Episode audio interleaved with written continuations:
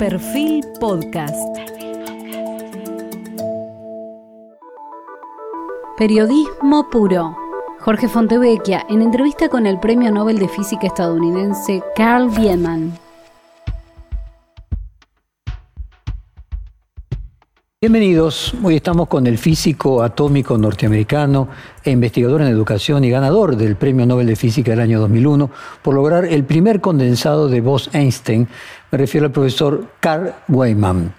Ha realizado una extensa investigación experimental en física atómica y óptica.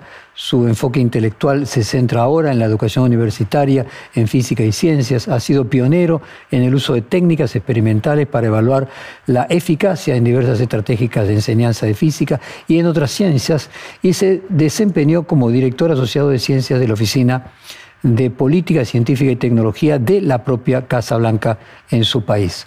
Él nació en Oregon, en Estados Unidos, en 1951, en un pequeño pueblo, Corvallis, eh, relacionado casi exclusivamente con la industria maderera, una zona de bosques y montañas poco poblada, por la cual, siendo niño, debía recorrer grandes distancias para ir a la escuela rural a la que asistió. Luego de terminar sus estudios en la secundaria de Corvallis, ingresó en el MIT, donde se licenció en física en 1973 para después ingresar en la Universidad de Stanford, donde además se doctoró en física en 1977.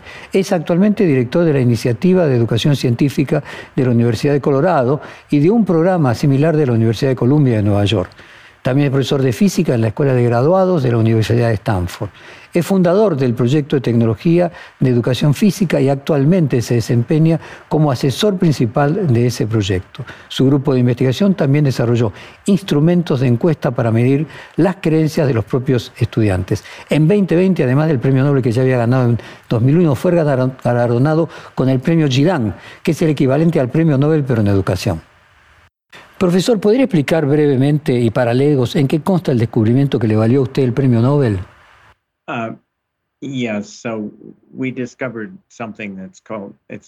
Descubrimos algo que mm, se llama condensación de Bose-Einstein. Es una nueva forma de materia en la que entran los átomos cuando pueden estar extremadamente fríos.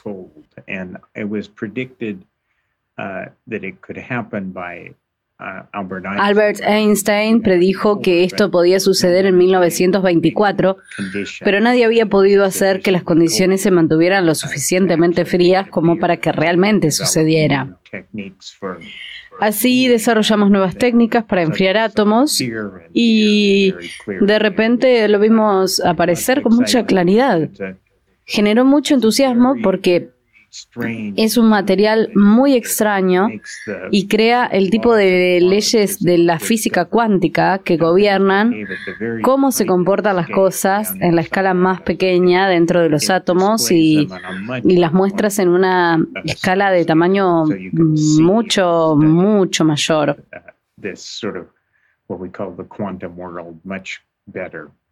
¿Cuál es exactamente la importancia de producir el condensado Bose-Einstein? Así puedes ver y estudiar que este tipo de lo que llamamos el mundo cuántico es mucho mejor. Bueno, es discutible hasta cierto punto. Fundamentalmente recibió más atención simplemente porque era algo tan nuevo e inusual. Lo predijo la ciencia y la gente pudo hacerlo realidad.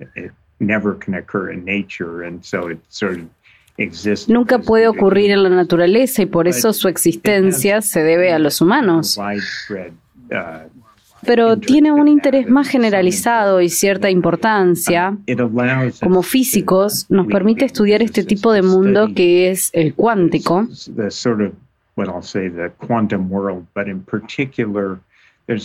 Pero en particular, hay un aspecto muy importante es importante para la tecnología, que es algo así como la transición entre lo que consideramos el mundo cuántico submicroscópico y el mundo macroscópico en el que vivimos.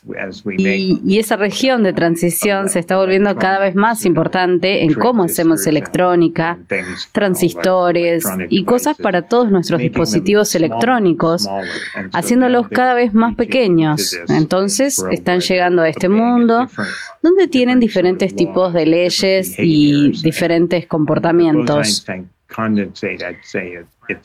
Diría que el condensado de Bose-Einstein en su aplicación más práctica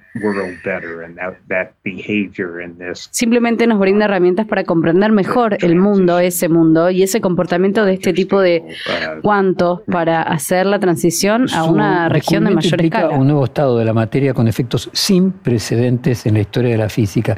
¿Qué implicó exactamente para la física cuántica ese descubrimiento?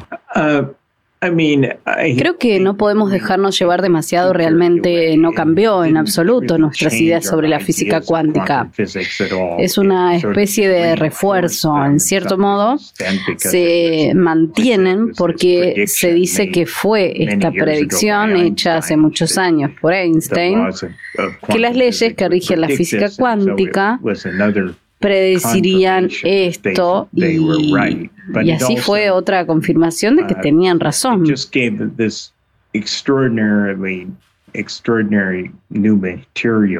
Pero también simplemente llegó esta extraordinaria novedad material para estudiar y observar sus propiedades. Permitimos probar y sondear la física cuántica de formas novedosas por lo que nos ha brindado nuevos conocimientos sobre cómo se comporta el mundo cuántico. No ha transformado drásticamente nuestra comprensión de esto, pero simplemente lo ha hecho un poco más rico y profundo. Respecto a su descubrimiento, profesor, ¿cómo decidió continuar el experimento de los condensados de Bose-Einstein y qué le llevó a él muchos años de investigación y una lucha sin muchos resultados? ¿Qué hizo que usted se ponga ese gran desafío? En realidad es un poco gracioso porque el experimento que hice antes de eso estableció mi reputación como físico antes de comenzar a trabajar en el condensado de Bose-Einstein. Fue en realidad mucho más largo y en muchos sentidos el, experimento más difícil. Así que el condensado de Bose-Einstein no fue tan difícil en ese sentido, pero nos tomó varios años y comenzamos en esto simplemente porque habíamos desarrollado nuevas técnicas para usar luz láser para enfriar y atrapar todos los átomos y hacerlos más fríos de lo que la gente había podido hacer antes. Descubrimos formas de hacerlo que eran mucho más simples y mucho menos costosas que lo que se había hecho antes. Y funcionó muy bien.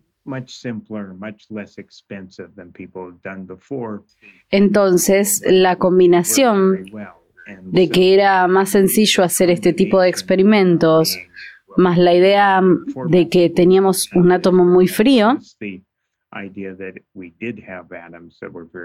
nos hizo empezar a pensar en la idea de que tal vez podríamos obtener este objetivo casi místico de la ciencia, el, el condensado Bose-Einstein, que él había predicho hace tanto tiempo y la gente había intentado durante tanto tiempo. Una vez que decidimos que íbamos a perseguirlo, nos llevó unos cinco años, que es mucho tiempo, pero no es una enorme cantidad de tiempo para experimentos de física difíciles y estándares.